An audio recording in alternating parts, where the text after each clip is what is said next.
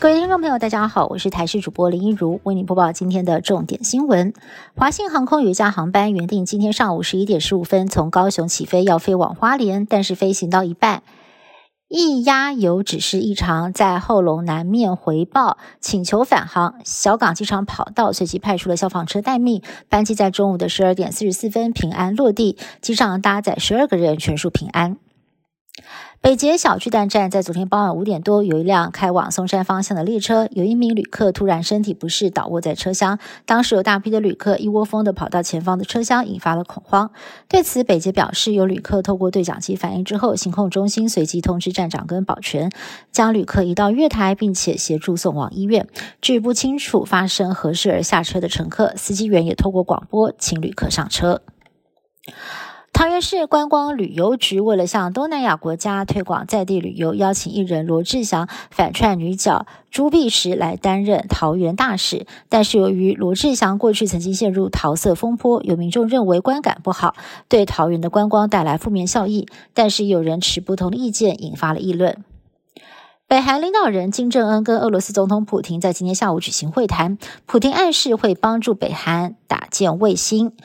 而金正恩也支持俄罗斯的侵乌战争，还强调会一同对抗帝国主义。外界分析，两位领导人各取所需，北韩可能会提供俄国弹药、军火，来交换俄方提供发展核动力潜舰跟卫星的尖端科技以及粮食援助。而在一个多小时的会谈之后，普京是以晚宴款待金正恩，菜单上有牛肉、螃蟹饺子以及熏鱼料理。美国联邦众议院议长麦卡锡在十二号宣布，将对总统拜登启动弹劾调查，指控拜登在二零零九年到二零一七年担任副总统期间，从儿子杭特的外国商业企业中不当获利。白宫发言人批评这是最糟糕的极端政治手段。虽然共和党在众议院过半，但是在参议院却是少数党，弹劾通过的几率微乎其微。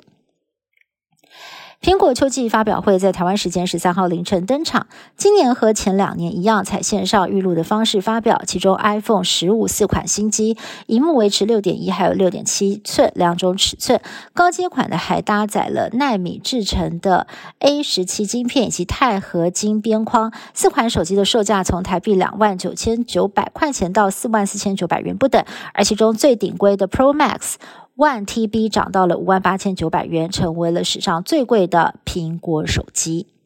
以上新闻是台新闻部制作，感谢您的收听。更多新闻内容，请您持续锁定台视各界新闻以及台视新闻 YouTube 频道。